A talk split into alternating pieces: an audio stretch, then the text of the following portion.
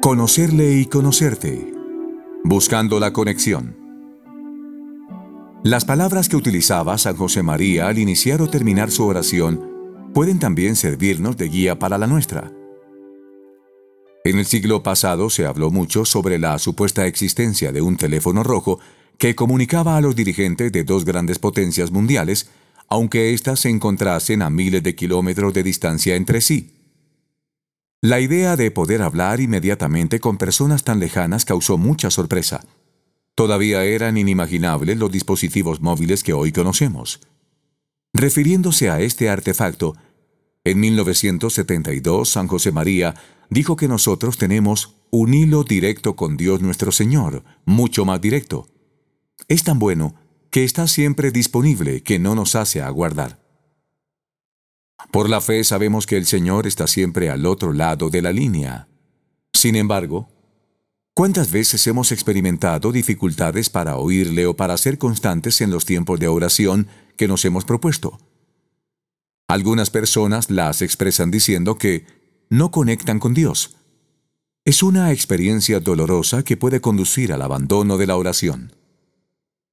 Probablemente lo habremos vivido también nosotros a veces por mucho empeño que pongamos, incluso habiéndolo hecho durante años, persiste la sensación de no saber hablar con Dios. Aunque estamos seguros de tener un hilo directo con Él, no conseguimos salir del monólogo interior. No alcanzamos esa intimidad que tanto ansiamos. El Papa Francisco nos alienta a mantener la conexión con Jesús, estar en línea con Él. Así como te preocupa no perder la conexión a Internet, Cuida que esté activa tu conexión con el Señor y eso significa no cortar el diálogo, escucharlo, contarle tus cosas. ¿Cómo mantenernos despiertos al otro lado de la línea? ¿Qué podemos hacer para que nuestra oración sea un diálogo de dos?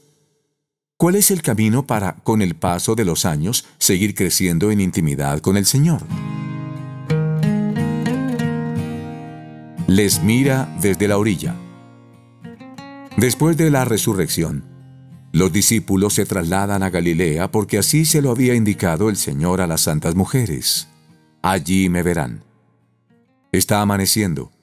Pedro y Juan, acompañados por otros cinco, reman hacia la tierra después de una noche de pesca infructuosa. Jesús les mira desde la orilla. De manera similar a lo que sucede en aquella escena, al comenzar a orar nos ponemos en presencia de Jesús, sabiendo que Él está aguardándonos. Nos observa desde la orilla en actitud de espera y de escucha. Imaginar que la mirada del Señor se posa sobre nosotros nos ayudará durante toda la oración. También nosotros queremos mirarle. Que yo te vea. Aquí está el núcleo de la oración. En el origen del diálogo con Dios, efectivamente, hay un cruce de miradas entre dos personas que se aman. Mirar a Dios y dejarse mirar por Dios. Esto es rezar. Pero deseamos también escuchar sus palabras, percibir cuánto nos quiere y conocer lo que desea.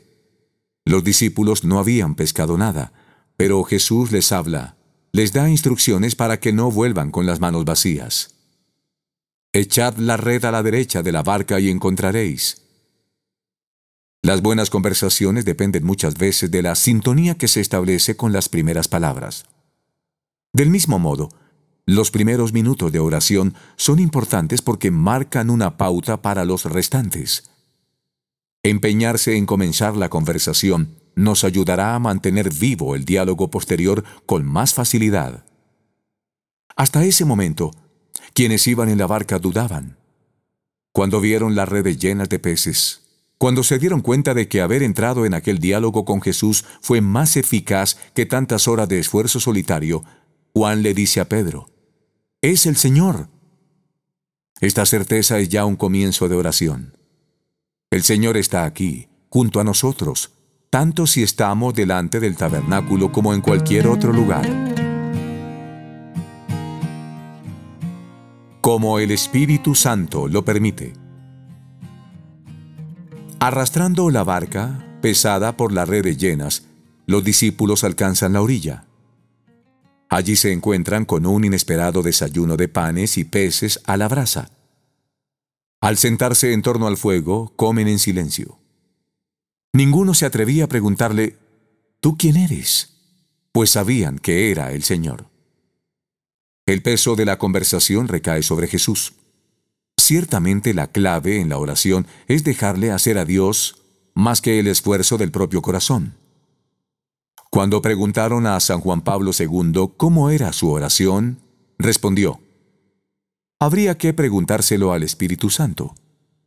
El Papa reza tal como el Espíritu Santo le permite rezar.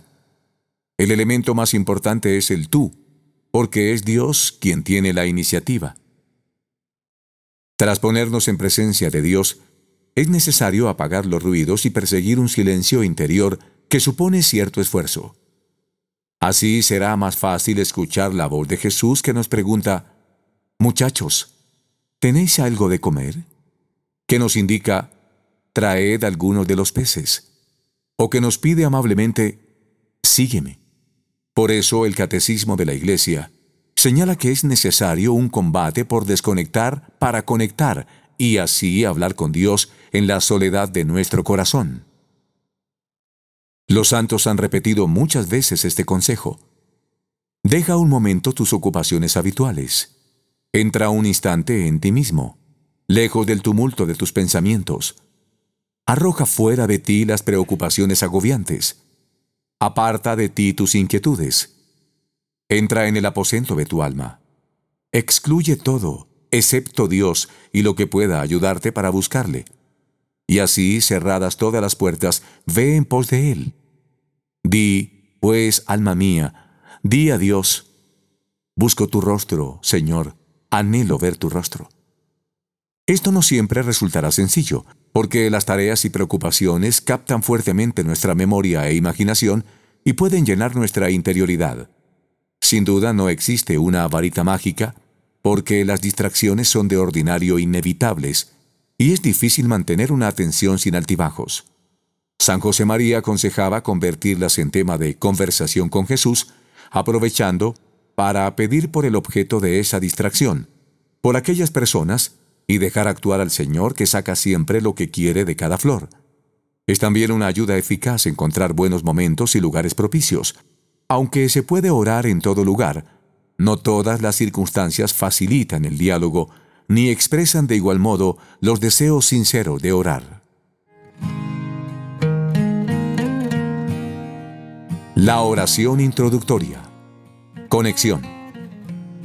Con el objetivo de facilitar la conexión, San José María recomendaba una oración introductoria que él solía utilizar. En esas palabras, nos enseña a comenzar con un acto de fe y con una disposición humilde. Creo que estás aquí, te adoro con reverencia.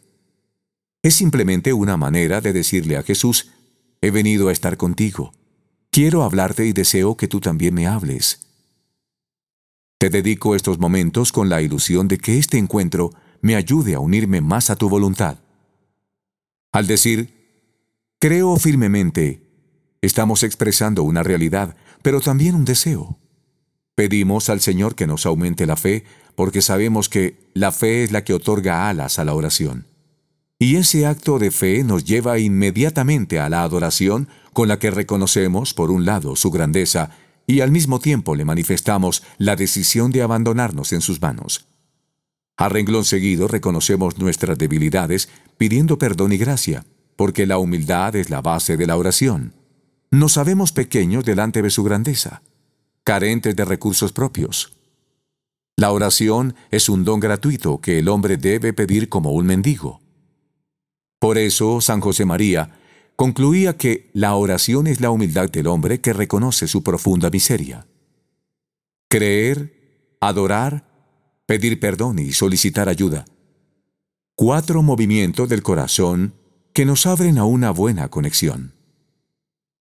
Nos puede ayudar la repetición serena de esta oración introductoria degustándola palabra por palabra. Quizá convenga repetirla varias veces hasta que nuestra atención quede centrada en el Señor. Puede servirnos también construir una oración introductoria más personalizada y emplearla cuando estemos más secos o dispersos.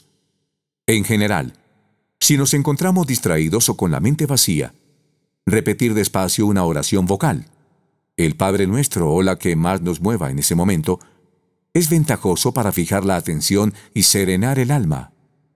Una, dos, tres veces, cuidando la cadencia, reposando las palabras o cambiando alguna de ellas. Una hoguera encendida. Diálogo. Esa conexión inicial antecede al núcleo de la oración, a ese diálogo con Dios, de corazón a corazón, en el que interviene toda el alma, la inteligencia y la imaginación, la memoria y la voluntad. Si volvemos a aquel amanecer en el que los discípulos continuaban sorprendidos por la milagrosa pesca, Jesús enciende un fuego para calentar lo que ha preparado.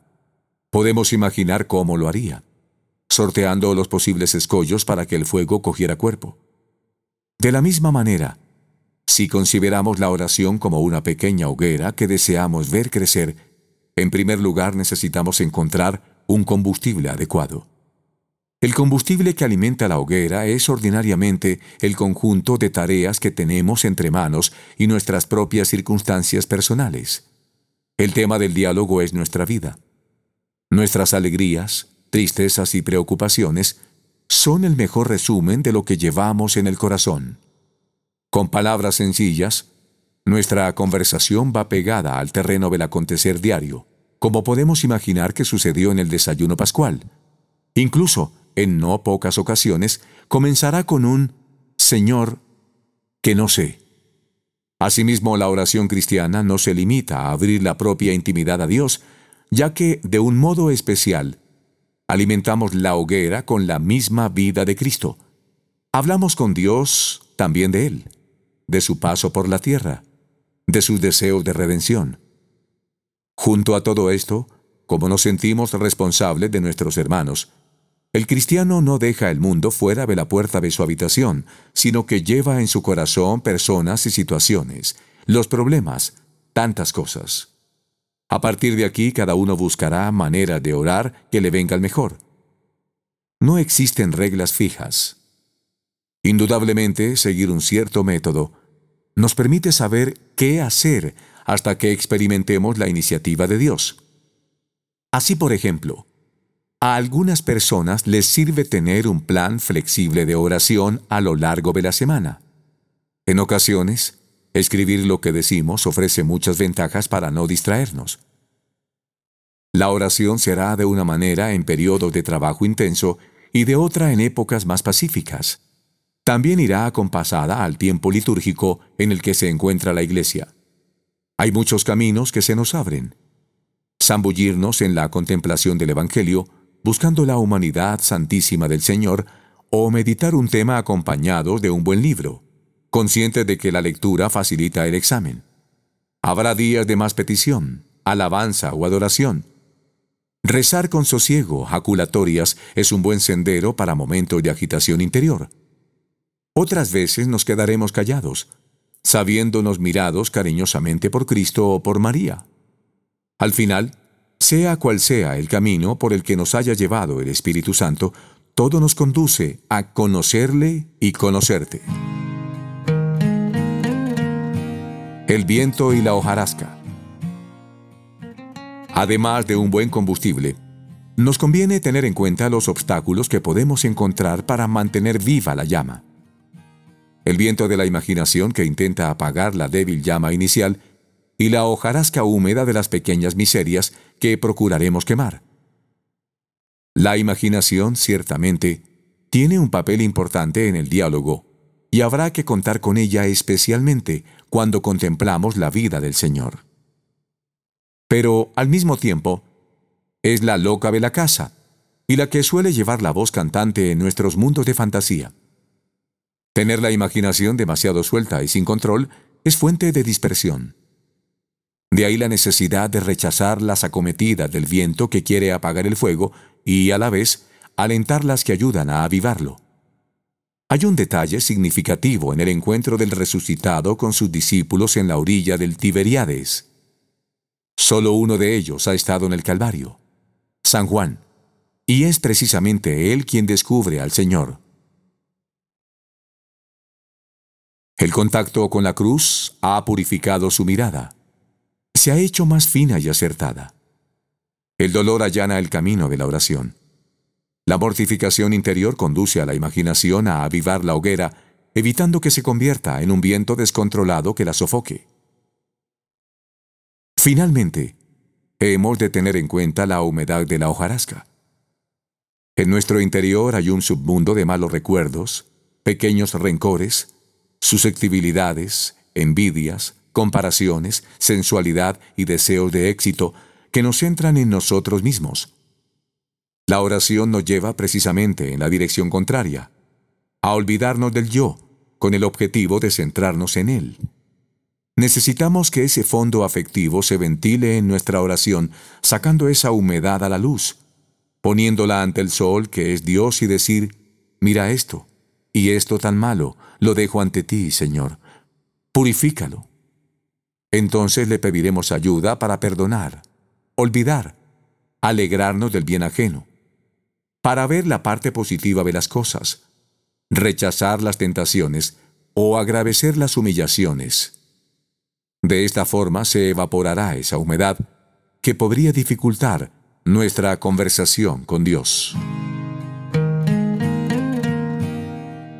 Un deseo que continúa. Conexión, diálogo y balance. El tramo final de la oración es momento de represar, de saber qué nos llevamos. Esto conducía a San José María a pensar en los propósitos, afectos e inspiraciones. Después del diálogo con Dios, brota con sencillez un deseo de mejora, de cumplir su voluntad. Ese deseo, decía San Agustín, es ya buena oración. Mientras sigas deseando, seguirás orando. Esas intenciones algunas veces se podrán plasmar en propósitos que con frecuencia serán concretos y prácticos. En cualquier caso, la oración sirve de impulso para vivir en presencia de Dios las horas siguientes. Los afectos han podido estar presentes con mayor o menor viveza. No siempre son importantes, aunque, si nunca hubiera afectos, tendríamos que preguntarnos dónde ponemos habitualmente el corazón. Desde luego, no son necesariamente emociones sensibles, porque los afectos también pueden suscitarse con los tranquilos deseos de la voluntad, como cuando uno quiere querer. Las inspiraciones son luces de Dios que convendrá anotar porque nos ayudarán mucho en oraciones futuras. Pasado el tiempo, pueden ser un buen combustible que despierte el alma en momentos más áridos en los que estemos poco lúcidos o apáticos. Aunque cuando vislumbramos esas inspiraciones, nos parece que nunca las olvidaremos, en realidad el tiempo desgasta la memoria. Por eso conviene apuntarlas en caliente, cuando se escriben con una viveza singular, esas palabras que te han herido en la oración, grábalas en tu memoria y recítalas pausadamente muchas veces durante el día. No nos olvidamos de la ayuda que nos ofrecen los aliados del cielo. Al sentirnos débiles, acudimos a los que están más cerca de Dios. Lo podemos hacer tanto al principio como al final, y también en las ocasiones en las que notemos la dificultad por mantener viva la llama. Especialmente presente estará nuestra Madre, su esposo José y el ángel de la guarda, que nos traerá santas inspiraciones.